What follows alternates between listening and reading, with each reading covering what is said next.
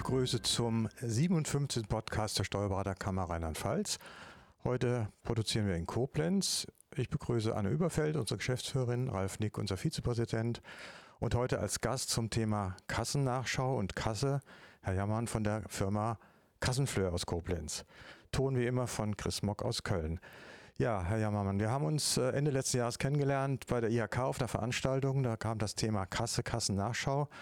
Und da kamen wir ins Gespräch zu dem Problemkreis. Und Sie hatten mir gesagt, äh, dass Sie da eine ganze Menge Probleme und auch Erfahrungen haben. Und da hatte ich die Idee, wir laden Sie mal zum Podcast ein. Und so sitzen wir heute hier.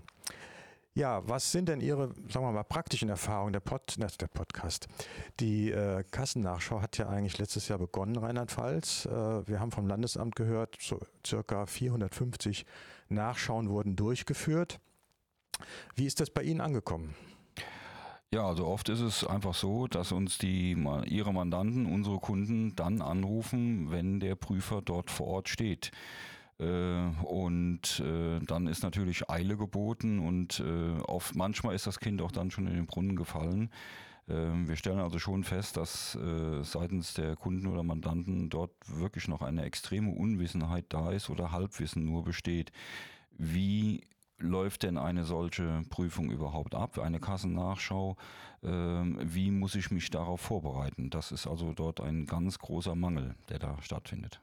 Das heißt, der Prüfer kommt zum Mandanten und sagt, hier, ich habe eine, ich führe eine Kassennachschau durch und äh, da scheitert es bei den unseren Mandanten, ihren Kunden schon äh, mit der Zurverfügungstellung der Daten, gehe ich von aus. Ja, es ist also oft so, äh, dass natürlich äh, Kassenbücher nicht unbedingt zeitnah geführt werden. Das ist, betrifft jetzt weniger uns, was mit der Kasse was zu tun hat, aber das ist natürlich ein Wahnsinnspunkt in der, in der Prüf- oder in der Checkliste äh, der dann schon mal direkt den ersten Haken bekommt, dass er nicht da ist.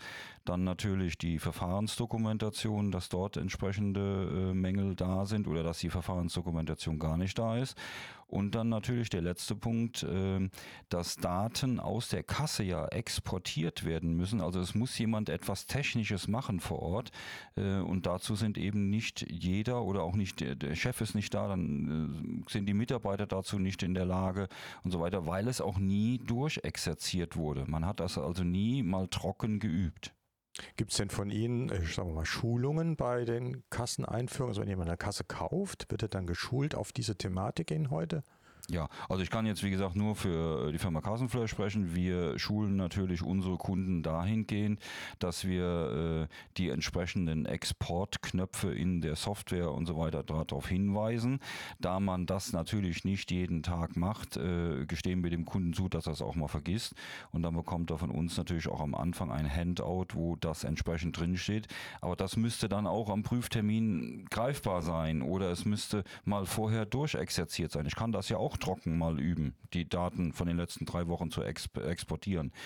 Was oft bei kleineren Kassen noch ist, man braucht eine sogenannte Zusatzsoftware. Ne? Und die muss, erfordert dann natürlich auch wieder einen PC, der irgendwo greifbar ist. Ne? Also dann reicht die Kasse im Prinzip gar nicht aus, um das auslesend äh, zu können und zur Verfügung stellen zu können. Genau, ich das richtig verstehe. Genau so ist es. Mhm. Äh, und dann müsste halt eben in irgendeiner akzeptablen Zeit äh, ein, ein, die Daten dem Finanzamt nachgereicht werden. Da haben wir hier in Koblenz sehr gute Erfahrungen gemacht. Also die sind da sehr human und sagen, es reicht, wenn die bis zum nächsten Tag 10 oder 12 Uhr dann da sind. Aber man muss sich auch dann damit beschäftigen. Ne? Ja. Ja gut, das Landesamt hat eigentlich uns ja auch ein Feedback gegeben, dass die Prüfungen grundsätzlich aus deren Sicht zumindest ganz gut gelaufen sind, also auch von der, sagen wir mal, von der Atmosphäre, von der Abwicklung her, dass die Prüfer auch Hilfestellung gegeben haben und im Zweifel ist man nach äh, zwei Monaten wiedergekommen. Also man hat gesagt, korrigiert die Dinge, macht das, arbeitet das richtig auf. Und dann hat man nach zwei Monaten nochmal eine Nachschau gemacht, um zu sehen, ob die Dinge dann entsprechend äh, umgesetzt worden sind. Äh, aber aus dem Ganzen ernehme ich auch, dass eigentlich bei den Steuerberatern, bei den Kollegen auch noch viel Nachholbedarf ist, wenn dann auf der anderen Seite der Mandant nicht informiert ist. Ja, also äh, ich gehe mal einfach davon aus, dass natürlich viele Steuerberater ihre Mandanten dafür sensibilisieren wollen. Aber natürlich muss auf der eigenen Seite das Fachwissen dann entsprechend da sein. Also auch dort muss ja der Ablauf einer solchen Prüfung äh, durchgespielt sein. Ich muss also wissen, wie es denn funktioniert. Äh, vielleicht ist es ein zusätzlicher Dienst, dass man mit seinem Mandanten zusammen mal sagt, dann lass uns doch mal probeweise die Daten exportieren. Wir gucken mal, ob du das kannst. Ja. Das wäre sicher eine gute Idee, dass man das mal so als äh, äh, gemeinsam mal durchmacht. Anne. Beim Landesamt haben Sie ja auch ähm, gesagt, es ist ja möglich, dass der ähm, Geprüfte sozusagen den Steuerberater anruft, dass der hinzukommt. Das wäre ja auch noch eine Lösung, dass eben derjenige, der geprüft wird, die genügend Zeit hat, den Steuerberater anruft und deren Mitarbeiter zur Not schickt, dann kann die Prüfung weiter stattfinden. Ja, das hat man gesagt. Also den, den äh, Unternehmen soll ausreichend Zeit gewährt werden, den Steuerberater zu informieren und dass der auch dazukommen kann. Möglicherweise auch dann, wenn mal der Chef gerade nicht da ist, dass dann jemand dabei ist, der eine gewisse Kompetenz hat. Wobei, ich weiß nicht, ob alle Steuerberater Kassenkompetenz haben. Also technisch schon mal sicher nicht. Ja, das ist das Problem, äh, dass wir als Berater, äh, es gibt so viele unterschiedliche Kassensysteme und wenn dann der Mandant kommt und sagt, bitte lies mir mal die Daten aus der Kasse aus, da ist irgendwo äh, eine Grenze gesetzt, wo wir als Berater, denke ich mal, auch nicht weiterhelfen können. Da ist es dann sinnvoll, wenn ich das Angebot des Kassenherstellers, des Lieferanten annehme und sage, äh, gib mir mal geeignete Unterlagen, damit ich das Technische äh, selbst erledigen kann. Haben Sie denn, sagen wir mal konkret, äh, beim Kassenkauf Hinweise in Bezug auch jetzt auf diese Situation, worauf man da vielleicht achten muss, als, als Kunde und auch wo der Berater seinem Mandanten etwas mitgeben kann? Also wir haben natürlich die Situation, äh, dass oft äh, Begriffe vertauscht werden, also Kasse und Kassenbuch, das wird sicherlich immer wieder vertauscht.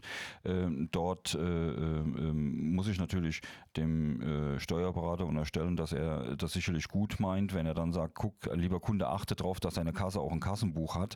Das ist aber einfach bei, äh, sage ich mal, nicht so teuren Kassen nicht unbedingt mit dem Preis mit drin und dort wird man wieder äh, das andere auf andere Art und Weise machen müssen, sei es händisch oder in der App oder sonst was. Wir weisen äh, alle Kunden darauf hin, dass er sich mit seinem Steuerberater doch mal über äh, äh, Datev Online und Kassenbuch Online unterhalten soll. Das ist, denke ich, eine, eine gute Methode, die man da weitermachen kann. Wir bieten halt eben in unserer Dokumentation immer an, dass wir äh, sagen, hier sind alle Daten, die du für deine Verfahrensdokumentation brauchst. Hier sind alle äh, Daten drin, äh, also Anleitungen mit dabei, äh, die du brauchst, äh, um im Zweifelsfall die Daten aus der Kasse herauszubekommen, damit sie fürs Finanzamt nach IDEA übergeben werden können. Zum Stichwort Verfahrensdokumentation. Sie geben ja im Prinzip nur die technische Dokumentation. Aber es scheint ja so zu sein, dass tatsächlich auch die äh, Verfahrensdokumentation zur, also zur Abwicklung, Umgang mit der Kasse auch gefordert worden ist. Das war ja auch immer so die Frage, ist es denn wirklich nötig für eine Kasse eine Verfahrensdokumentation zu haben, nach dem Motto, wer zählt denn wann das Geld? Da haben Sie auch Erfahrung jetzt. Ja, also definitiv so, äh, äh, dass äh, natürlich viele unserer Kunden kommen aufgrund des Hinweises des Steuerberaters auf uns zu und sagen, füll uns mal die Verfahrensdokumentation aus, was wir natürlich dann nicht machen können. Wir können nur den reinen technischen Part übernehmen und können dann sagen, hier, du hast eine Kasse Typ 3, Typ 4 oder sonst was entsprechend. Die Daten werden so und so aufgezeichnet. Da haben wir meistens vorbereitete Dokumente, damit wir das nicht jedes Mal wieder neu erfinden müssen, äh, geben das dem Kunden. Er muss es dann in die richtige Spalte in diesen Vordruck, nenne ich jetzt mal Verfahrensdokumentation, eintragen. Aber die ganze restliche Dokumentation ist ja damit nicht erledigt, weil wir wissen nicht, wer schlägt die Kasse ab, wo geht das Bargeld hin, gibt es noch einen Tresor? Und so weiter und so weiter. Das sind ja alles Gegebenheiten vor Ort, die dann natürlich wieder meines Erachtens der Steuerberater wesentlich mehr abfragen kann oder vielleicht auch mal den Kunden äh, besucht und sich das zeigen lässt.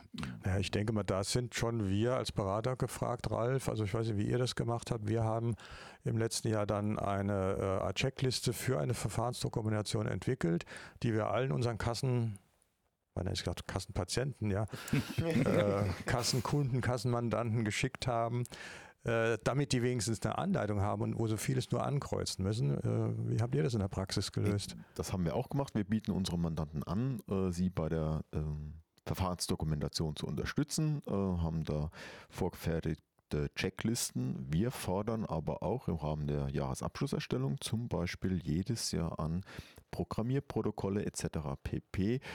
Ähm, dass der Mandant sagt, lass ihn mal rauslaufen, insbesondere wenn er eine neue Kasse angeschafft hat, äh, ob das jetzt Speisekarten sind, Preislisten, dass wir sie bei uns auch schon mal dokumentieren, in der DMS abspeichern, wenn die Prüfung kommt, dass man wenigstens schon mal etwas hat.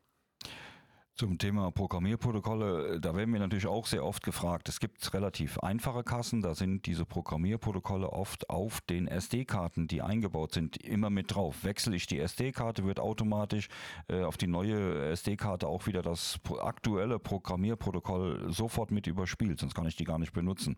Aber es gibt natürlich äh, sehr umfangreiche EDV-Systeme und so weiter. Und wenn ich dort äh, die komplette Erstprogrammierung zu Papier bringen würde, was es teilweise gar nicht gibt. Also es gibt keinen Knopf, druck mir das mal aus oder äh, dann, dann wären das 600, 700 Seiten. Das wäre sicherlich nicht im Sinne des Erfinders. Selbst wenn man es als PDF irgendwo hätte, wir gehen dann immer hin und nehmen natürlich einen extra Ordner, wo wir sagen, das ist die Erstprogrammierung, aber wir können sie nicht ausdrucken. Das steht aber wiederum bei uns in den technischen Hinweisen, die wir den Kunden bitten, nimm das bitte zu deiner Verfahrensdokumentation dazu.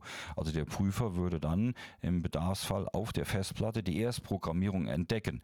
Der Kunde ist natürlich für diese Änderungsdokumentation im Laufe der Jahre dann wieder selber verantwortlich. Das ist die Problematik, ne? dass das auch immer fortführt und äh, dokumentiert. Ähm, ist denn in der Kammer das Thema aufgeschlagen, Anne? Wie ist denn da die Situation oder kennt man das Thema Kassennachschau bei euch gar nicht? Also wir kennen das Thema nicht. Das ist natürlich jetzt Quatsch, die Antwort. Aber das ist also als fachliches Thema der Steuerberater bei uns überhaupt nicht bis jetzt aufgetaucht. Das deutet darauf hin, dass bis jetzt die Prüfungen ohne Schwierigkeiten und sehr vernünftig gehandhabt wurden, die das Landesamt für Steuern durchgeführt hat. Und das ist ja das, was auch das Landesamt letztlich gesagt hat, ja. Ja gut, ich nehme mal, was nehmen wir mit? Äh, einmal die Kollegen, äh, glaube ich, müssen noch mehr informieren. Vielleicht mal, das ist eine gute Idee, mal eine Kassennachschau selbst machen mit, mit den Mitarbeitern, um das einfach mal in der Praxis zu sehen. Was passiert dann? Kann man wirklich die Daten exportieren? Also das scheint mir eine gute Sache zu sein. Und wir müssen, denke ich, auch noch mehr auf die Verfahrensdokumentation achten, denn das wird verlangt offenkundig, das sagt ja auch das Landesamt, auch bei offenen Ladenkassen, insbesondere auch da. Ähm, Ralf? Ja, wir haben beim Landesamt ja gehört, dass von diesen 440, 450 Prüfungen 50 an die Bustra äh, ja. weitergeleitet wurden. Da würde mich mal Ihre so aus der Praxis, äh, was war denn der schlimmste Fall, den Sie mitbekommen haben aus der Praxis, so als Horrorszenario für die Kollegen vor Ort? Naja, ähm, man kann jetzt durchaus sagen, dass aus einer äh, einfachen Nachschau dann auch schon immer wieder mal, das hören wir ja dann auch, eine richtige BP geworden ist. Ne? Und in der BP äh, kommen ja dann nicht nur die Kassenthemen auf den Tisch, sondern dann kommen ja da andere Themen dazu. Äh, Im Moment ist natürlich auch ein ganz heißes Thema, Thema Gutscheine. Wie werden sie verbucht? Es gibt verschiedene Arten von Gutscheinen seit diesem Jahr. Äh, und auch dort hat natürlich die äh, Mandantschaft oft noch Wissenslücken und es werden einfach Sachen gar nicht geführt. Und das ist natürlich für, für die Finanzämter oder für die Betriebsprüfer ist das wie ein offenes Scheunentor. Da springen die rein rein. Ne? Und dann kann es auch sehr schnell teuer werden. Klar, also in der Kassennachschau kann das Tor sein zu einer Betriebsprüfung. Das ist, ist bekannt, das ist ja auch vorgesehen. Äh, wobei das Landesamt gesagt hat, es sollte eigentlich nur in schwerwiegenden Fällen vorgenommen werden. Aber schwerwiegender Fall ist dann auch wieder relativ. Und ich denke, viel hängt dann auch vom Prüfer ab. Ja, ich danke mal allen Beteiligten für die interessante Runde mit der Kassennachschau. Vielen Dank, Herr Jammermann. Aus der Praxis heraus waren das interessante Informationen für uns und für die Kollegen. Und dann sage ich danke, bis zum nächsten Mal. Tschüss. Und tschüss.